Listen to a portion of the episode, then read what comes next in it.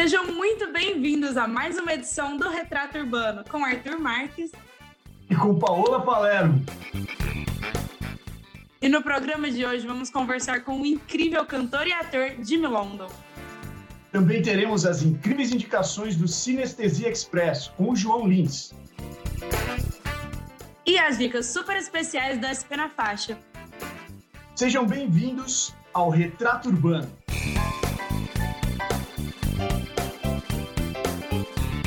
E, bom, primeiramente, Arthur, como tá sua vida? Tá tudo bem? Tá tudo bem, Paula. Dentro do possível, tá tudo bem. E retirando uma frase do nosso entrevistado de hoje, a gente tem que aproveitar a vida porque essa é a última vez que eu vou viver. E você, tá tudo Sim. bem? Como é que você ah, tá? Eu tô bem ansiosa, assim, com o convidado de hoje, que é músicas que eu escutei desde sempre na minha vida, né? A gente fica emocionada aqui. então, e, e sem falar que ele é, nossa, um mega nome do rock nacional atualmente. Então, tenho certeza já... que todos vocês aí que estão nos ouvindo estão bem ansiosos vi, também. Já vi que temos uma fã hoje, né? Não sou a única fã da produção, hein? Queria dizer isso. Todos vocês que estão muito ansiosos para a entrevista, segurem um pouquinho a palpitação do coração, que antes a gente tem as nossas amadas dicas do Cinestesia Express, o quadro que você fica sabendo das melhores dicas do audiovisual. Sinestesia Express. E quem vai conduzir o Sinestesia Express hoje é o João Lins. E aí, João, tudo bem? Seja bem-vindo. E aí, Arthur, muito obrigado. Estou bem, vocês, como estão? Tudo bem. Também, também, João. Então, hoje a primeira indicação vai para os amantes de animação e de Star Wars. Se você ainda não é um, prepare-se para ser. A Disney Plus traz a primeira temporada de The Bad Batch, que é o spin-off da série Star Wars A Guerra dos Clones. Vamos acompanhar a história de um grupo de soldados de elite que sofreram mutações genéticas e agora possuem habilidades únicas. Viajando pela galáxia pós-guerra, realizando missões mercenárias e procurando um novo propósito para esse grupo de soldados. A série conta com uma equipe muito parecida com a primeira obra original da plataforma. Eles esperam atingir o mesmo sucesso e conseguir expandir ainda mais o universo Star Wars. A história tem como roteirista-chefe Jennifer Corbett, que também já participou da equipe da série de investigação naval NCIS como roteirista e produtora. The Bad Batch chegou na plataforma dia 4 de maio, isso mesmo, no mesmo dia que é comemorado o Dia Internacional de Star Wars. Os episódios vão começar a ir ao ar toda sexta-feira. A Disney está investindo ah, em Star Wars. Eu tô muito animada para essa nova. Então, já é a Acho terceira uma... ou quarta série animada de Star Wars que tem aí. Eu acho que é uma oportunidade, porque é um universo muito imenso que cada vez mais a gente vai descobrindo mais coisas e que podem no futuro até acabar gerando novos filmes, né? Sim. Bom, Espero que eles sejam melhores que os últimos aí, né? Mas as, As séries estão indo bem. A Mandalorian está indo muito bem, acho excelente. As séries estão. Nosso antigo apresentador, o Lucas Shaw, ele ama as séries animadas Star Wars. Falou pra eu ouvir, não vi nenhuma ainda. Mas... Tá tendo uma qualidade incrível também, né, na produção dessas séries. Então, acho que por enquanto a gente não tem o que reclamar, né? Bom, a Sim. nossa segunda indicação faz parte do portfólio do nosso querido convidado de hoje, não poderia faltar aqui, né? A nova produção brasileira da Netflix, Cidade Invisível, conta a história de Eric, um detetive que encontra-se preso em uma investigação de assassinato da sua própria mulher. Essa situação o coloca no meio de uma batalha entre o mundo habitado por criaturas místicas do folclore brasileiro e o normal. Diferentemente dos trabalhos que costuma fazer, Carlos Saldanha, que é o criador da série, ele traz uma mistura de suspense e drama, deixando claro que precisamos valorizar a cultura brasileira. Que, aliás, também tem muita influência das tribos indígenas ressaltando assim a importância da preservação das nossas ancestralidades. Cidade Invisível traz nomes famosos das nossas tradições populares, como a Cuca, Saci, Tutumarambá e Yara, mostrando que esses personagens são muito mais complexos do que a gente imagina. O elenco também conta com grandes nomes do cinema e da televisão brasileira, como Mark Pigossi, que é um dos queridinhos da Netflix, Alessandra Negrini, Jimmy Londo, Fábio Lago e Jéssica Torres. A série que está no top 10 da Netflix Brasil e de diversos outros países foi renovada para a segunda temporada. E olha que ela tem deixado os fãs loucos de curiosidade para saber o desenrolar da história dos personagens. Cidade Invisível está disponível na Netflix. E se eu fosse você, terminaria de assistir o nosso programa e já iria correndo pro sofá para maratonar enquanto a segunda temporada ainda não chega. Essa série, eu não sei se você já viu, Arthur, mas é realmente muito boa. Eu vi, eu vi. A gente está trabalhando em sala de aula essa série, na turma de rádio e TV. E olha, o, o Carlos Saldanha, ele já teve na FAAP, né, para falar do Rio. É, um, uma palestra muito, mas muito bacana para os alunos. E acho legal que ele está sempre tentando puxar um pouco da, da cultura nacional naquilo que ele produz, né? Pensar o Rio, pensar a Cidade Invisível agora. Acho isso muito bacana. Que está lá fora, mas não tira o pé daqui, né? É Sim, é ainda mais também. porque essas obras vão para o internacional, né? São conhecidas no mundo todo já, praticamente. E acho que a Netflix tem abrido uma porta muito grande para produções brasileiras, produções nacionais, que estão ganhando aí, igual a Paola falou mesmo, um espaço internacionalmente. Então, João, queria dizer que eu amei suas dicas, estou bem ansiosa e muito obrigada pela participação aqui. Obrigado João, vocês, muito obrigado.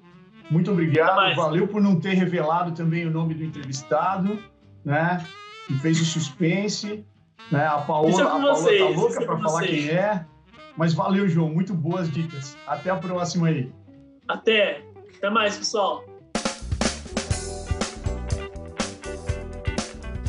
Bom, prontos para a nossa entrevista, pessoal? Como falamos no começo do programa, hoje temos um convidado muito especial para falar sobre sua música e sua vida. Um dos grandes nomes do rock nacional, Jimmy London, é ator, cantor, apresentador, comentarista, dublador e muito mais. Cantor da banda Jimmy Rats e ex-vocalista da banda Matanza, ele é um artista bem flexível que se aventura por várias áreas. Jimmy London é o tutu da série Cidade Invisível e já foi apresentador da MTV Brasil. Seja bem-vindo ao Retrato Urbano, Jimmy. Muito obrigado, pessoal. Tudo legal por aí? Tranquilo. Tudo certo aqui. Você tá bem, Paola? Eu tô ótimo, tranquilo. Não suave.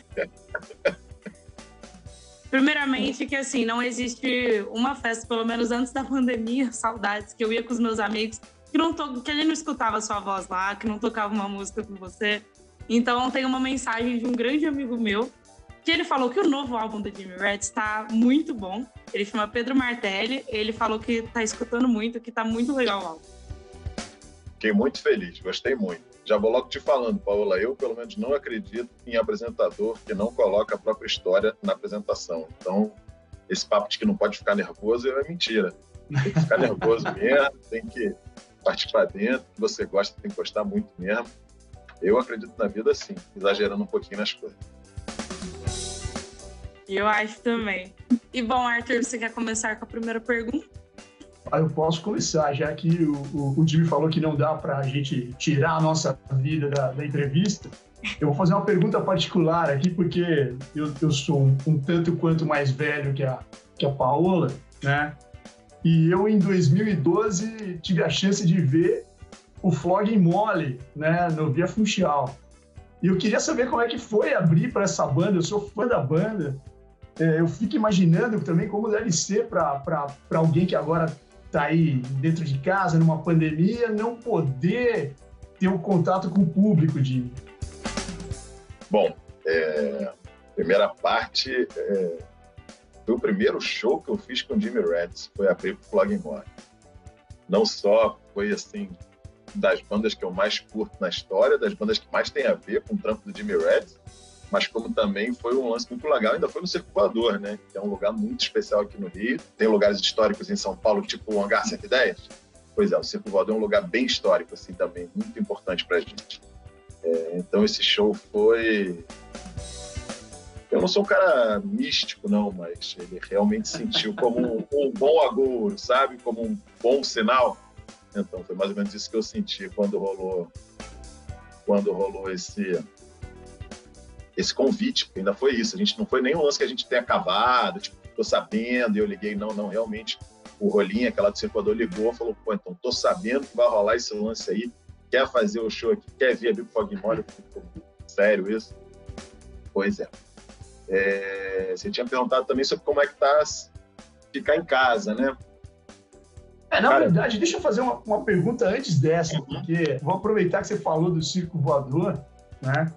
É, eu, não, eu, eu não vi o show do Moda do Chico eu vi aqui em São Paulo no Via Funchal. Mas aqui no Via Funchal, se eu não me engano, vocês abriram também com Motorhead, é isso? É, também abri com Motorhead três vezes na minha vida. Abri em São Paulo, é, em Fortaleza em Recife. É, Recife é muito legal também, que foi abrir com o rock.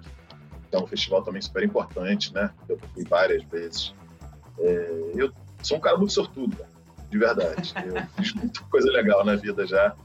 É, tem vários desses momentos que são highlights, né? Que são assim, tipo, ó, oh, esse daqui. Mas quando você pega o todo, né? Você olha tudo que já rolou, já fiz muita coisa legal. Já tive contato com muita gente legal, já fiz muito show nessa vida, já me diverti muito. Eu gosto muito do que faço. Tenho muito orgulho do que eu já fiz até hoje, muito com a Kanza, com o Jimmy Reds também. É, acho que tudo que a gente teve ali foi fruto de muito trabalho, suadíssimo. Nada foi fácil. Essa ilusão de que você cria uma arte e ela é simplesmente sensacional e tudo vai funcionar para você, ela não existe. Né? Ela talvez exista com fenômenos ultra fenomenais que só servem para, inclusive, confirmar a regra de que isso não existe. Então, eu sempre falo para as pessoas, cara, essa história de que você acha que vai ficar em casa tocando violão, o violão, olhando para o teto, em algum momento você vai compor uma música maravilhosa que vai resolver todos os seus problemas. Não, de jeito nenhum. Pelo menos eu nunca vi acontecer e não acredito nisso. É... Agora, eu também sei que eu sou muito sortudo, porque, porra, eu tenho uma casa, eu tenho um teto, eu tenho comida, e esse é um momento onde as pessoas não estão tendo nem isso. Um momento muito grave, né, da, da história da humanidade, da história do Brasil, gravíssimo. É, eu sou um privilegiado estar podendo ficar em casa, estar podendo me preservar. É, mas ao mesmo tempo também eu sei o quanto eu estou perdendo de tudo isso de bom que eu tenho na minha vida normal, que é de fazer show, que é de lidar com um monte de gente legal, que é de fazer, de ter um trabalho tão legal quanto o trabalho que eu tenho. Estou sentindo muita falta, muita falta, mas é, ao mesmo tempo torcendo para que, que nem a vacina, né, que venha nas prioridades corretas, então, que as pessoas que que são mais importantes, né, as cadeias né, do trabalho venham acontecendo, para que depois, quando puder rolar entretenimento de volta, tudo bem. É, pelo menos eu posso segurar a ação, eu posso não, esperar. Imagino... A gente entretenimento que não pode, eu fico muito preocupado por eles também. Sim, imagino para você também que começou tão cedo com a carreira de música, lá em 94, deve ser ainda mais complicado, porque isso teve presente na sua vida desde Acabou La Tequila, né? Como foi para você começar tão novo aí nisso? Eu sempre fui muito precoce, tá? De verdade, assim. Eu era muito saidinho, já andava com um amigo mais velho, com os amigos do meu irmão, que é mais velho que eu. É... E eu sempre, sempre tive esse lance com a música. Sempre tive esse lance com a música bizarra, assim. Eu me lembro que para ensaiar com a minha banda ali, do, dos amiguinhos ali, com 13 anos de idade, a gente tinha um colega que morava bem longe da gente, que ele tinha um amplificador. A gente botava é, um violão, uma guitarra, uma voz e um baixo no mesmo amplificador, que é uma coisa meio absurda de se fazer. E ele morava assim uns dois quilômetros da minha casa. E ele emprestava o amplificador na hora que a gente ia ensaiar. Então a gente ia andando, pegava, botava nas costas, voltava da casa dele andando, é, ensaiava, depois voltava, deixava na casa dele e eu não tinha a menor dúvida do que eu estava fazendo, de que eu queria muito fazer aquilo ali, que aquilo ali era exatamente o que eu queria estar fazendo. 13 é, anos? Isso, isso com 12, 13 anos. Isso não se explica, né? Isso é o que a gente faz, né? Que bom, que bom que eu consegui manter. É, tem que trabalhar muito para não trabalhar, não, mentira, para conseguir manter um, uma paixão dessa assim. E eu conheço muita gente que não manteve, e algumas pessoas são de boa com isso, outras pessoas são muito frustradas. É, tudo pode na vida, na vida não tem certo nem errado, né? Pelo menos eu tenho certeza disso. Mas é, quando a gente tem um chamado desse, desde moleque, é bom ouvir. É bom, acho que a gente fica muito feliz depois. Ô Jimmy, com, com, com 12, 13 anos, você falou que começou. Teve alguém que te incentivou? Teve é, é, sei lá, você mirou no seu irmão, mirou na família, algum amigo? De onde será que surgiu essa sua vontade, assim? Não sei, não sei se você já parou para pensar nisso. Bom, eu devo agradecer meus pais que não me desincentivaram, né? Que não me vetavam, que deixavam ensaiar em casa, já tá bom pra cacete, né? Eu tive pais muito legais, cabeça aberta, pessoas boas pra caramba, intelectuais, né? Trabalhadores pra caramba. Então, já posso agradecer. Não era um lance moleza, assim, tipo, toma aí, se quer, toma aí. Não, nunca rolou isso. O que eu comprei de instrumento da minha vida, eu comprei de, de dinheiro que eu poupei. Nunca rolou aquele lance, tipo, toma aí. Mas, mas eles já não vetaram. Já não vetar já é muito bom, né? E eu tive uma, uma adolescência bem, bem de boa em relação a isso. É... Cara, eu nunca tive uma, uma referência próxima de músico, não, para falar a verdade. Sempre foi uma coisa muito distante. E tinha coisas que eu tinha mais facilidade em fazer e que eu até tinha referência em casa. Por exemplo, meu pai era um, um empresário, um economista, e eu comecei a minha vida profissional é, fazendo isso também, trabalhando com marketing, mais ou menos na mesma área que ele. Só que eu tinha muita facilidade em fazer isso. E fazer música para mim nunca foi fácil.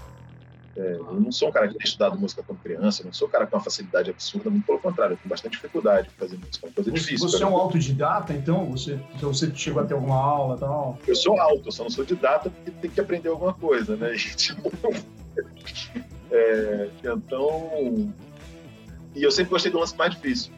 Se eu tivesse enveredado por esse lado aí do marketing, talvez eu, eu tivesse tido mais facilidade, mas não me dava muito, muito prazer eu gosto de, eu gosto de coisa difícil. Não sei onde, isso eu não sei de onde eu tirei também. Não tem o desafio, né? E bom, é, te perguntar uma coisa aqui, que foi uma dúvida da produção quando a gente estava assim nas nossas buscas, que, que assim, a gente nem sabia. Mas então, Bruno, como é que foi surgiu o nome de Milondo nessa vida, assim? Porque para quem não sabe, o nome do Jimmy Londo não é Bruno. E como é que foi isso? Por que Jimmy? Meu nome é Bruno Munkelombo. É, o Jimmy foi ridículo mesmo, porque eu tinha uma banda com os amigos, tipo, o Acabola Tequila, era com os amigos do meu irmão. Eu só tocava na banda, na verdade, estavam com o meu irmão, e eles eram mais velhos, só que eu era maior, né? Vocês podem ver, mais bonito do que eles.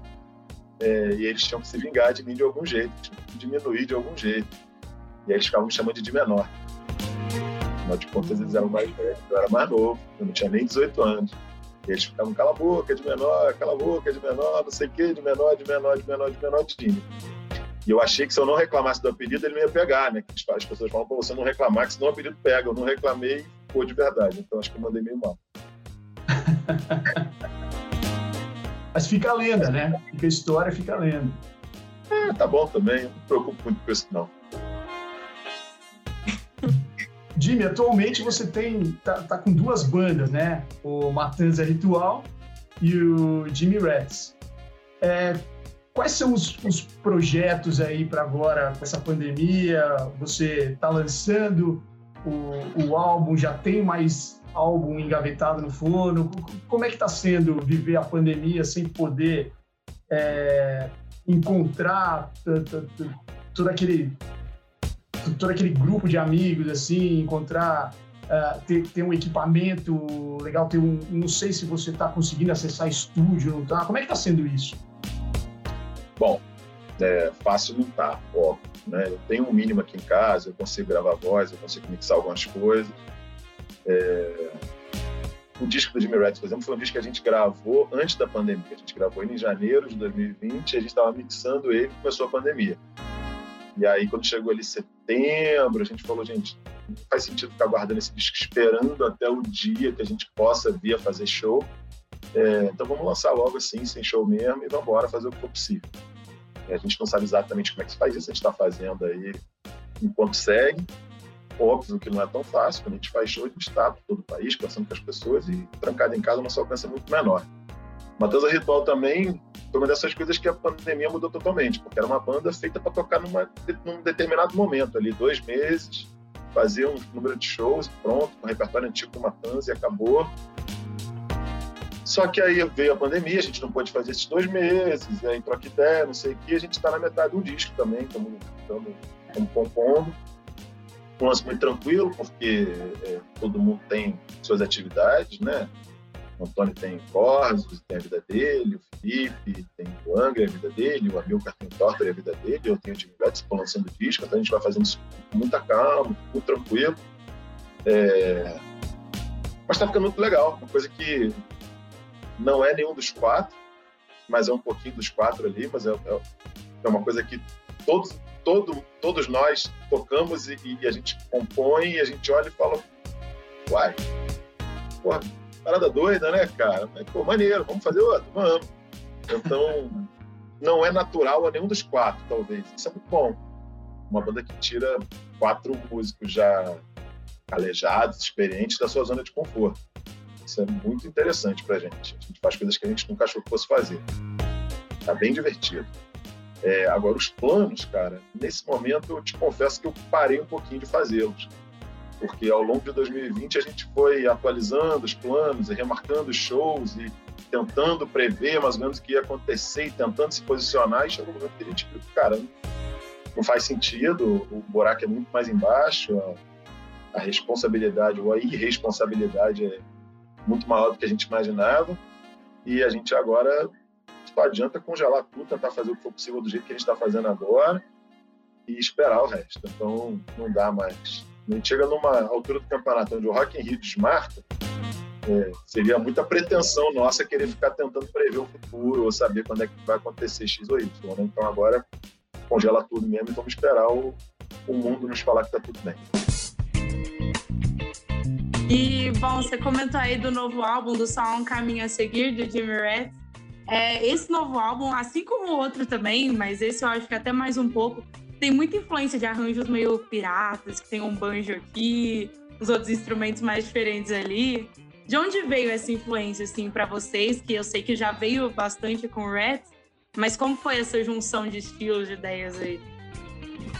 Na verdade, verdade verdadeira, o Matanza também não vem de um lugar tão diferente. É, só que a gente não conhecia, não tinha, não tinha alcance, não conseguia tocar band, essas coisas. Se a gente soubesse, já tem uns banjinhos ali num, num disco ou outro, só que tocado que nem, que nem guitarra, com afinação normal de guitarra, assim, uma coisa muito amadoresca ali. É, é, esse barato dessa música que é folclórica de várias é, culturas diferentes é, é uma coisa que eu sempre pirei muito. Bom, eu sou judeu, eu, eu toda a música do, do, da, Europa, da Europa extrema, né, do lado de lá da Europa, da Europa Oriental, me cativa muito. Tem a música judaica, que é a música klezmer, que é mais ou menos a música judaica ali do, do mundo moderno, do início do mundo moderno. Essa parada é muito doida, porque ela se mistura com a música cigana, até porque os casamentos não tinham amplificação, né? não, não, tinha é, é, é, aparelhagem. Então, os grandes casamentos, eles chamavam todos os músicos da região para tocarem juntos. E esses músicos eram ciganos, eram judeus, eram de todas as etnias que existiam ali. Então, essa música de festa do leste europeu, ela mistura todo mundo. Porra, eu acho isso incrivelmente atraente. Assim, eu acho muito bagunçado e muito quente, muito divertido. É... E eu acho que essa música também viaja. Ela também mistura com bluegrass, que na verdade, do jeito que eu entendo a música, também é um filho da música irlandesa, porque é uma música do Reino Unido, foi morar nos Estados Unidos, esqueceu mais ou menos como é que era. E essa música chegou no Reino Unido, na verdade, porque veio né, daqueles invasores bárbaros, e esses invasores bárbaros também tinham muita relação. Então, quer dizer, toda essa cultura ocidental aí se mistura muito. E, e é muito feliz pronto, só isso daí já me, já me, já me captura, já fico amarradão. Jimmy, no álbum novo, né, tem músicas que vão fazer referências a pessoas existentes, como a pirata Annie Bone e a própria banda Motorhead. Né? O que a gente ficou em dúvida aqui é se o Baltazar também, você estava se referindo ao Baltazar de Cordês ou não, de onde veio ali o Baltazar? Não, o Baltazar é a composição do Fernando, o bigodudo lá, o, o, o capitão lá do Reds. É, na verdade, nem era para se chamar Baltazar, a música se chamava Baitazar. E aí rolou um, um trocadilho assim durante os ensaios, a galera, ha, Baltazar, Baltazar, acabou ficando Baltazar, acabou virando personagem, que era o Baltazar. É, mas saiu da mente distorcida deles, acho que não veio. Não é que não tenha vindo de ninguém que existe. Existe sim essa pessoa lá na mente do Fernando, eu até acho que eu sei quem é. Mas, mas não foi em homenagem a nenhum Baltazar específico, não. Eu dei uma explanada aí, os círculos internos aí do Fernando já vão começar a olhar quem que é, tentar descobrir. é um pouquinho dele também, tá? O Fernando tem uma frase maravilhosa, porque eu gosto de jogar poker, essas coisas. E, e quando eu chamei, isso assim, eu conheço o Fernando há muito tempo, lá 15 anos atrás, que a gente começou a andar junto, começou a compor, eu chamei ele, vamos jogar um poker, não sei o que, ele falou, pô, essa espada de... Como é que é? Ele mandou uma expressão que ficou... Cara, eu gravei e agora eu esqueci. Mas era alguma coisa tipo nesse jogo de azar... É quando assunto é azar, é comigo mesmo, saca? Ele já, há 15 anos atrás, ele meteu essa frase que ficou nas nossas, nas nossas cabeças, assim, tipo, cara, a gente tem que fazer uma música falando sobre isso. É, diz ele também que é um cara muito azarado. Eu não acho, não. Acho que ele é um cara muito sortudo, tem uma vida bonita ali, tem uma família legal. Eu, de fora, vejo o Fernando sendo um cara muito sortudo. Como é, como é, que, é, como é que é isso para você, assim, a, a, amizade com, com os colegas, com os músicos? A gente vê muita banda que se forma, né, e no começo é tudo mil maravilhas, aí começa a entrar na estrada, começa né, a, a, a, entrar numa certa rotina, começa a se estranhar pela convivência tal, e acaba desmanchando a amizade. Como é que é isso para você? Né, eu, tô, eu tô lembrando aqui de um documentário muito interessante que eu vi do, do Envio, né, que é, não sei se você conhece ou assistiu o documentário, é fantástico a história dos dois. Então, como é que é para você essa questão da amizade, a relação de amizade com a relação profissional ali do, entre, entre a galera assim, da banda? É... O, o Matanza acabou por causa disso, né? O Matanza é a banda que começa como amizade, chega num determinado momento que a gente decide que aquilo ali é um trabalho, é, aquilo nos proporciona um sonho que a gente sempre teve, que era de ser um trabalho. E aí, quando a gente enfrenta um momento muito ruim, que foi aquela crise ali em torno de 2017, 2018, que a gente teve uma queda muito grande ali de, de grana, parou de, de entrar bastante grana, a gente passou a ter que fazer, sei lá, três shows para ganhar o que a gente ganhava em um show, é, porque a gente estava produzindo os próprios shows, isso não queria mais dizer cachê, queria dizer ir lá fazer o show e ver quanto é que ia dar. É, isso tinha dado muito certo nos cinco anos anteriores, todo mundo foi muito bem com o comportamento. Nessa hora ali rolou esse problema. Eu acho que o dinheiro no, no capitalismo ele é uma ele é um lubrificante, né? ele é uma graxa entre as relações humanas que são engrenagens, que às vezes acertam. E, pô, quando você está ganhando bem, bicho, a gente tende a fazer com que as coisas se acertem melhor. Quando você começa a ganhar pior, aí os problemas de, de do dia a dia começam a aparecer mais. É, e eu botei na minha cabeça, desde essa época, que eu trabalho com música. E que seria uma bobagem essa história de que, é, de que isso não é profissional. Como assim isso não é profissional? Isso é o meu trabalho, isso é o que eu faço. Eu pago minhas contas, eu sustento a minha casa, eu, né, manter essas paredes aqui é o meu trabalho. Hoje em dia, como músico, como ator, como apresentador, mas sim, é o meu trabalho. Eu só tenho isso. É... É, é, como, é, como, é como quem é professor, o aluno pergunta: você trabalha também, professor? Né? é fogo, cara. pois é. Desabafo. Não, não, mas é, que bom que você está falando. É, é. Músico ouve muito isso. Ah, você é músico, né? Mas você trabalha com o quê, né? Ouve muito isso. É, e aí acho que teve uma confusão dentro da banda em algum momento ali de achar que aquilo ali não era um trabalho, que a, que a prioridade seria outra, se divertir. Não, a prioridade é se divertir. A prioridade é a gente ter uma vida digna, legal, se puder fazer isso se divertindo, perfeito. Se para ter uma vida digna tiver que ter alguns estresses, ok. Se tiver estresse demais, aí a gente tem que parar tudo e falar, não, peraí, ver qual nível tá valendo. Mas, assim, definitivamente o Matanza não tinha estresse demais para não valer a pena o sustento de alguém e quem resolvia esse estresse era eu. Eu era a pessoa que tomava conta do dia a dia toda da empresa, então é, é, não, não, não vejo justificativa. Porém, anyway, seguindo com isso, aí veio o trabalho com o Reds logo depois disso. E esse trabalho com o Reds foi uma coisa que eu fiz muita questão, na verdade, de sentar com eles desde o início e falar, gente, olha só, bom, muito legal, a gente está aqui pela música, a coisa mais importante aqui é a música, mas o que vocês querem? O que, que vocês querem? qual é a nossa missão, qual é a nossa visão, é, quais são os nossos valores, qual vai ser a nossa estratégia. Esse papo parece muito chato, parece um papo de marketing bobo, hoje, mas hoje em dia eu falo muito sobre isso, quando eu faço, fiz vários ciclos de, de conversas online falando sobre isso, é, com várias pessoas legais também, porque eu acho que, na verdade, falta muito disso. Acontece muito de uma banda ser uma bagunça de amigos que se estabelece em algum momento precisa ser profissionalizada e geralmente é profissionalizada por alguém de fora e essa banda passa a ser muito dependente dessa pessoa ou o contrário, bandas que são montadas para já serem uma empresa, mas aí essas bandas falta um quoi, né? alguma coisa que a gente não sabe exatamente o que é, mas parece que é uma alma. É...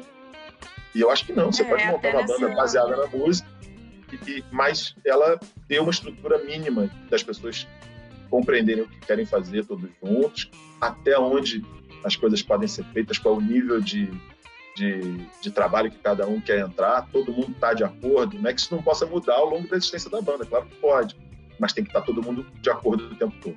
Sim, até nessa linha da questão de organização financeira tudo de uma banda, o próprio Só um Caminho a Seguir, vocês tinham começado com o crowdfunding, né, do público mesmo, para fazer o álbum. Foi legal para você ver o público querer participar praticamente que diretamente né, dessa produção? Como foi a recepção do público em relação a isso? Foi muito legal, Paulo. Acho que todo mundo entendeu que, como a gente estava lançando um disco sem saber exatamente o que a gente poderia fazer, é, e ia ser. Por, por, mais que quando você lance um disco fazendo show, você ainda precise de grana, os shows, ou mal, se pagam, né? fazem acontecer. Então, o disco ele vai meio que se auto gerando grana para você poder botar a banda na rua, né?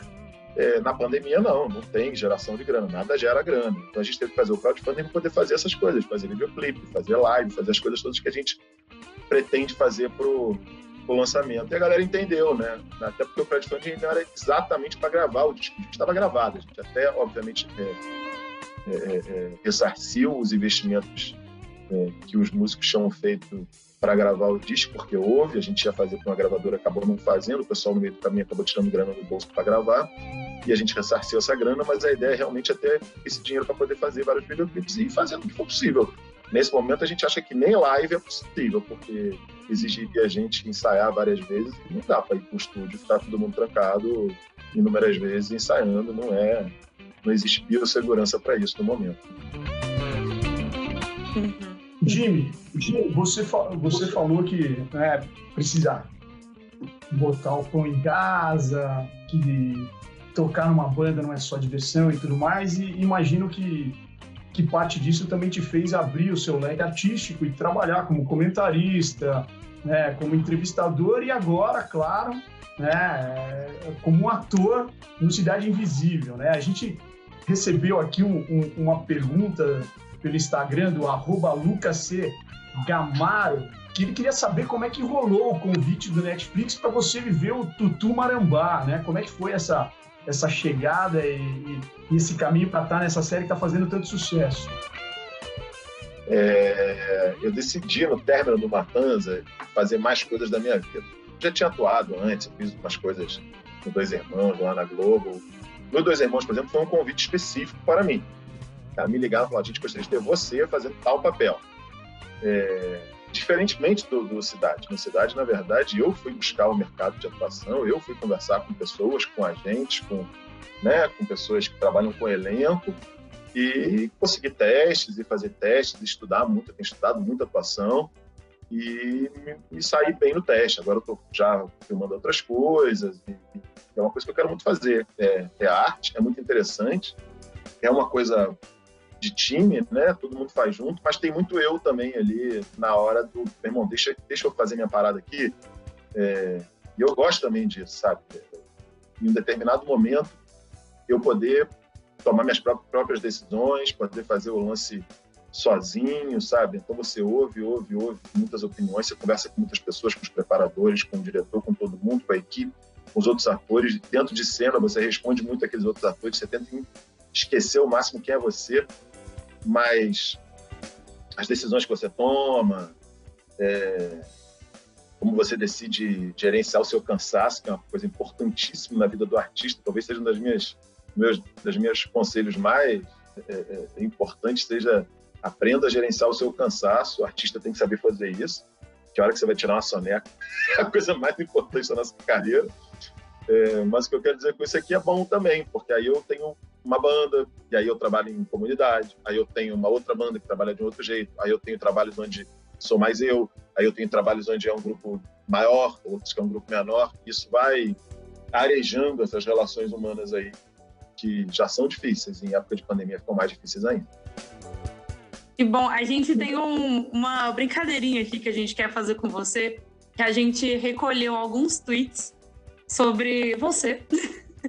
Então a gente queria ler aqui para pegar sua reação, sua resposta para a galera que fez esses tweets, para depois a gente marcar a galera lá para ver uma resposta ao vivo aqui sobre você. Bom, você tá na internet é verdade, então tô ferrado. Tá na internet é verdade, né? Fazer o quê? Ai, ai, ai, ai, ai. Bom, a arroba TXXISS disse: para nunca se entregar, está aqui, está aqui, traz todo o espírito pirata de Reds, com direito até um pequeno solo de flautinha, confesso que me arrepiei com ela, e com o vocal magnífico do Jimmy London. Abençoada. Ok, por enquanto, ficando... super bem na foto. Por enquanto, continua assim. Adorei, muito obrigado. Que bom que vocês gostaram da flautinha. Flautinha polêmica, tá na banda. Cada vez que o gajo pega aquela flautinha no ensaio ali, todo mundo sai correndo. É complicado, é complicado. A minha vida é complicada. Aqui o, o arroba Cadu Underline J Rocha falou o seguinte: falou não, escreveu, né? O bagulho é ficar com a barba igual a do Tutu de Cidade Invisível. Chega junto, campeão. Quero ver se tu tem a moral. O arroba Lopes Homer disse: Minha música da Bill do Tinder sempre foi e sempre será Ela Roubou Meu Caminhão. A verdadeira música de desilusão amorosa. Sentimos a tristeza na voz do Jimmy. Cara, fiquei com vontade de fazer um coramão, um coramão quebrado para ele. Porque, coitado, né? Teve uma grande desilusão amorosa. É, sei lá, Nelson Rodrigues dizia que muitos passaram pela terra sem amar e nenhum sem água. Então, talvez o amor seja superestimado, meu amigo. Tem um coração peludo como o meu que nada vai te fazer mal. Muito bem. Quem tá falando é o Bom, agora a gente tem uma. Tá não conta, tá? Só porque eu tô interpretando não quer dizer que seja eu. E a gente tem uma, uma sequência, assim, um pouco misteriosa de, de uma série que a gente gostaria de chamar de Quem é o Tutu? Meu Deus. Isso foi um tópico no Twitter na semana que saiu a série, que, eu, que até eu fui pesquisar direito para entender o personagem. O arroba Detail Granger. Paula, e lembrar que a gente estava discutindo isso antes também de começar a gravação, hein? Antes dessa é. gravação, a gente ainda estava tendo essa discussão. O arroba Detail Granger disse: o tutu de Cidade, de Cidade Invisível é o lobisomem? A arroba Ana Sanches SX disse: vendo Cidade Invisível com a Vitória, apareceu Tutu Marambá e ela soltou um: é o Boitatá? O arroba Afrochata disse: Ai, perdi tudo aqui. Estão me dizendo que o tutu de Cidade Invisível só pode ser o Rabicó, do sítio. E arroba manso underline Larissa disse: assistindo Cidade Invisível, tudo parece muito com o Jimmy London. Parece muito. Parece muito, eu tô atuando mal, né? tô brincando. É, mas então, rola esse lance do Tutu. Eu também não sabia que o Tutu era o Tutu até, o, até começar a fazer a série. É, tem gente que já tinha ouvido falar no tem gente que nunca tinha ouvido falar no Tutu, mas o que é assustador é que tem várias lendas pelo Brasil inteiro que descrevem o mesmo monstro, com nomes diferentes, porém com o mesmo monstro. O, até o Boitatá e várias coisas parecidas. Então, tá todo mundo errado, tá todo mundo certo. E eu quero saber por que essas regiões geográficas que não se comunicam estariam descrevendo o mesmo monstro numa época que não tinha telefone nem e-mail. Oh, oh, oh, oh. Uma, uma, uma, boa dúvida. Aí a dúvida, será que o Jimmy London é o Tutu de verdade? Responderemos no segundo bloco. é, Jimmy, esse papo tá muito bom. Agora a gente vai fazer uma pausa né, nessa entrevista. E já já a gente retorna, beleza? Tô esperando. Você está ouvindo. Retrato Urbano.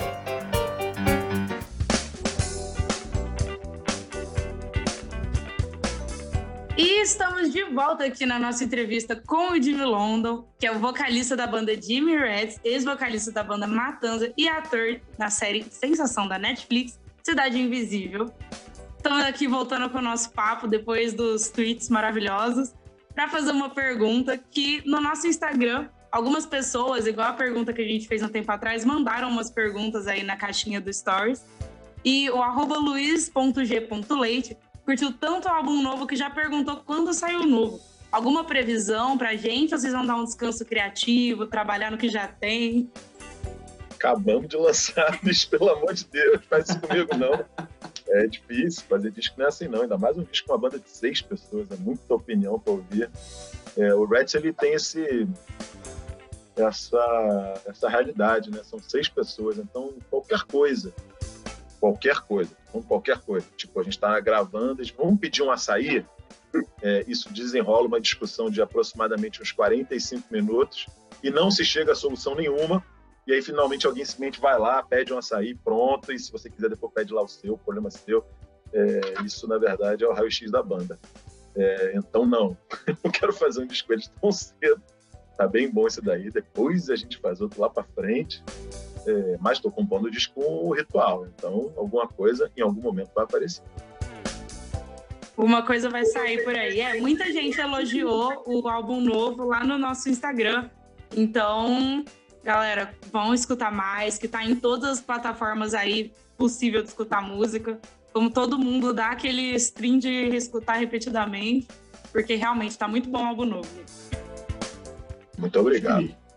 Jimmy, hum. esse álbum, é, o título do álbum, né? Só um caminho a seguir. Eu não sei se a frase é sua, se a criação foi sua ou não, mas me lembrou uma outra frase que eu li numa entrevista sua, em que você disse: essa é a última vez que eu vou viver, né? Que perguntaram sobre você mudar o seu estilo de vida, parou de beber, parou de fumar, né? Tá aí, parece que durante a pandemia fazendo né, uma malhação em casa, não sei ao certo como é que você está fazendo isso. Né? Mas você acha que esse acaba sendo um, um, caminho natural do amadurecimento? A gente vê aí grandes estrelas do rock, né? Que, que, que durando um tempo infinito, né? O, uh, sei lá, desde a galera do Rolling Stones, né? Até o, o João Gordo, que mudou um pouco o hábito alimentar dele. E, e, e eu queria também perguntar para você se você acha que você pode ser comparado até a, a, ao Gordo ao, e ao Henry Rollins, assim, por agora ter atingido um, um, um, um discurso, digamos assim, mais, mais maduro,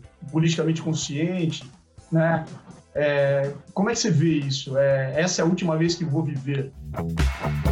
Bom, eu não sabia que eu tinha dito isso numa entrevista. Posso dizer em primeira mão aqui que eu achei essa frase outro dia aqui nos meus, nos meus papéis e estou usando numa música do Ritual. Não sei se eu fico triste ou feliz. Tem uma música do diz exatamente sobre isso. É... Não, gente, é exclusiva aqui a entrevista da Fábio. Temos até informação do novo pois é. E é verdade, tem um trash metal que fala exatamente sobre isso. É... Cara, olha só. É... Eu não sei quantas outras pessoas, mas as minhas motivações são medo. Eu, eu gosto de estar vivo, eu gosto de ter a minha vida, a minha família, minhas coisas. Eu não quero morrer, não. E, e acredito que a única coisa que a gente possa fazer em relação a isso é se cuidar um pouco tive um pouco mais próximo do que queria com umas outras coisas e não, não quero passar por isso, não. É, eu acho o João um cara muito legal, gosto muito dele, acho o João um cara muito inteligente, o João tem um coração gigantesco, que ele está fazendo, inclusive, durante a pandemia, que na verdade ele vi que a mulher dele está tocando, mas ele ajuda também muito, que está distribuindo comida para todo mundo, as atividades que ele faz em ação, as coisas que ele faz com panelaço são todas muito legais. É, o João merece muita consideração, muito carinho. É um cara que teve uma vida difícil, sofrida, se divertiu muito, mas também sofreu muito. E sobra carinho nele para as pessoas, sabe? Assim, quem tem uma impressão de que o João é um cara grosso não entendeu nada, sabe? Não entendeu nada mesmo. É... O Henry Rollins, eu não sei. É já vi ele fazendo coisa legal, já vi ele fazendo coisa menos legal. Acho que ele virou um ótimo apresentador de televisão, vi ele fazendo várias coisas de TV que eu achei muito legais. É, vi ele fazendo coisa muito inteligente, fazendo coisa muito legal de, de, de teoria, de política. E eu acho que tem, tem tudo isso daí mesmo. A verdade é que sim. E, bom, beleza, adoro, curto muito as coisas Black Flag, gosto, acho muito legal. É, a verdade é que o músico ele é um nerd por excelência. Isso é um fato. E, e o estudioso ele vai estar sempre do lado do, do, eu acho que do lado certo da discussão de uma certa maneira sabe é, não aquele é, especialmente nesse momento que a gente vive né eu acho que a gente quando a gente olha para as coisas de uma maneira racional de uma maneira justa de uma maneira a gente vai estar do lado que eu acredito que seja o lado certo da discussão. É triste que uma discussão só tenha dois lados. É, me impressiona, me deixa muito, uma realidade muito triste, na verdade, pobre, óbvio. Eu sempre achei os Estados Unidos um país muito intelectualmente, relativamente intelectualmente pobre, exatamente porque o debate político lá se divide entre republicanos e democratas. Mas eu também entendo que no momento onde você tem um lado de uma realidade muito errado, pela minha percepção, o outro lado se forma por pessoas que são opostas daquilo e você vai acabar tendo dois lados. E aí, num outro momento, você pode até vir a discutir.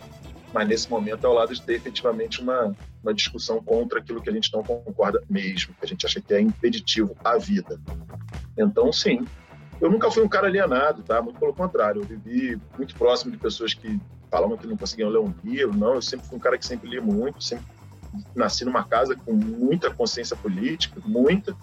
É, meus pais, mais uma vez, participaram de muita parte da, da, interessante história política brasileira, sempre foram muito engajados. E o Matanza, ele não, não falava especificamente sobre política, mas ele falava muito sobre hipocrisia. E a hipocrisia é um fator determinante na política. Né? Quem são aquelas pessoas que acham que uma mulher, porque dança funk, não pode falar sério, ou um cara, porque XYZ não pode ser um político, essa, essa política velha, hipócrita, é, foi uma coisa que a gente sempre achou detestável na humanidade. Então, pelo menos nesse primeiro ponto, a gente já falava um pouco sobre isso. Agora, sobre estar vivo, eu estou correndo, estou comendo direito, estou malhando, fazendo as coisas, estou me divertindo muito com isso. Eu descobri uma vida que eu não sabia que existia, já tem aí uns, sei lá, um... foi antes da pandemia, já tem uns, uns quatro anos nessa brincadeira aí. E eu me descobri, verdade, assim, hoje em dia, dia que eu não malho, que eu não corro, triste. Eu vou te falar, hein, é, término do Matanza, inclusive, foi uma coisa muito triste, pessoalmente, para mim, eu, eu passei por isso correndo, sabe? A corrida foi disparada minha melhor amiga nesse momento, né? Além, obviamente, da minha família e, e porra, segurou muito a onda. Em dias que eu tava muito saco cheio, ia dar uma corrida e voltava outra pessoa pra cá. Sim, ah, não, bom é isso. A gente faz as coisas passarem, né? Querendo ou não, a vida continua. E bom, a gente tem agora, para quebrar um pouco esse clima mais sério da última pergunta, a gente tem um jogo aqui que a gente gosta de fazer em todos os nossos programas, eu tenho um carinho especial por ele, que é o ping-pong. Que é um jogo de perguntas e respostas rápidas, pergunta rápida, resposta rápida, sem pensar a primeira coisa que vier à cabeça. E, inclusive, no seu tem uma homenagem especial aqui à Cidade Invisível no começo do nosso ping-pong.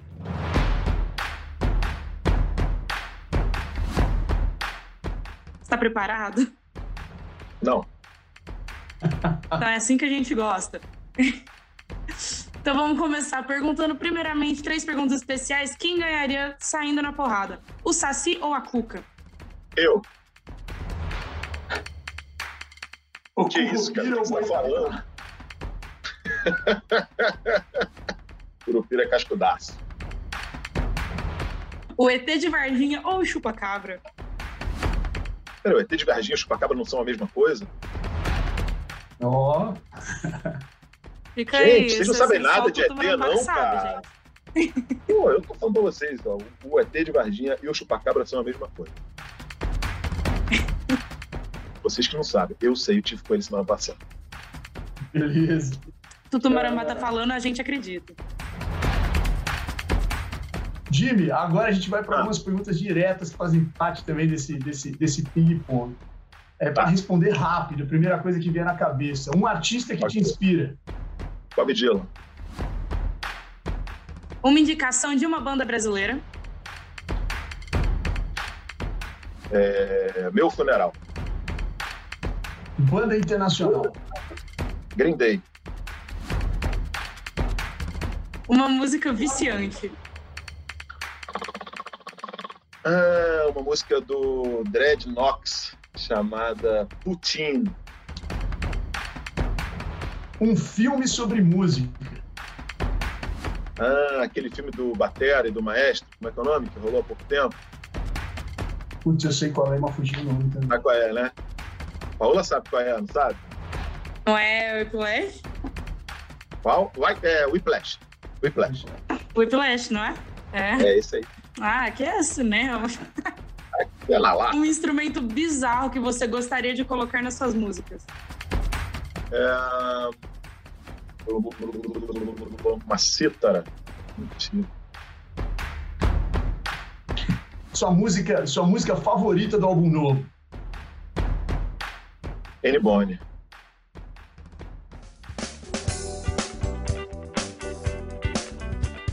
E bom, a gente infelizmente está com o tempo curto aqui, até porque o Jimmy também tem uma, uma outra reunião daqui a pouco e o nosso programa tem que acabar.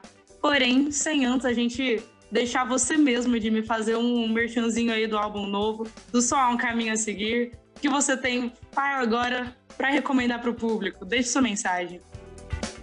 Ah, rapaziada, é... música é muito bom, ajuda muita gente, é... cultura como um todo, né? E quando a gente tem esses momentos de ruptura, assim, importantíssimos, como está sendo essa pandemia, uma coisa que a gente nunca imaginou que fosse viver, a gente vê, inclusive, quão impossível seria a vida sem poder ler, sem poder ver um filme, uma série, ouvir uma música, ouvir uma pintura, ouvir uma poesia, alguma coisa parecida. E para a gente entender que nós somos muito mais do que animais que só se alimentam e dormem. É, a gente precisa sentir também, a gente precisa aprender, a gente precisa de um monte de coisa, a gente precisa crescer. É, então, espero que as pessoas é, curtam o disco. Quem não ouviu ainda, quem já ouviu, espero que esteja curtindo mais ainda. Eu, eu amo música. É uma coisa que existe na minha vida que eu nunca vou deixar de fazer. E cada disquinho desse que eu vou fazendo e colocando na estrada é mais uma, uma arvorezinha assim, que aí eu vou aumentando a minha floresta, que é onde eu quero morar. Então espero que vocês estejam gostando dessa arvorezinha também. Muito obrigada, Jimmy. Obrigado a vocês, foi muito bom. Jimmy, muito obrigado, prazer conversar com você, conhecer um pouco mais, né? Sabe, você vir abrir o jogo, falar que, né, mostrar que você não é a, a, a, aquele ser bizarro que é o Tutu, não é aquele sujeito né, que se mostra na frente do microfone também, às vezes meio bravo e tal, não, que é um ser humano que que está aí também sofrendo com a pandemia, né, tá aí tomando o seu lado, que tem que trabalhar todo dia, não só né, do jeito que a gente imagina que é só se divertindo e tudo mais. Muito obrigado por compartilhar e, e por fazer a galera poder ver essa imagem sua, tá? Obrigado vocês. Não contem para ninguém que eu sou legal. Continue alimentando a lenda de que eu sou muito mal, vacilão, grosso, mal educado, tá? Isso é importante para mim. Vamos deixar isso bem claro. Tá? A sua imagem. Vocês estão de parabéns. Vocês foram, vocês foram muito bem na entrevista, me deixaram muito à vontade, falaram as coisas né, com muita propriedade. Eu gostei muito, me diverti de verdade. Valeu, Jimmy. Obrigadão, hein? Obrigada e bom. Todo mundo assistindo aí, segue o Jimmy Londo lá no Instagram, arroba Jimmy Londo Oficial. E sigam todos os integrantes do Reds, o Fernando, o Quito, o Bruno, o Pedro, o Gajo, todo mundo. Vão lá falar o que vocês acharam do álbum. E é isso aí, galera.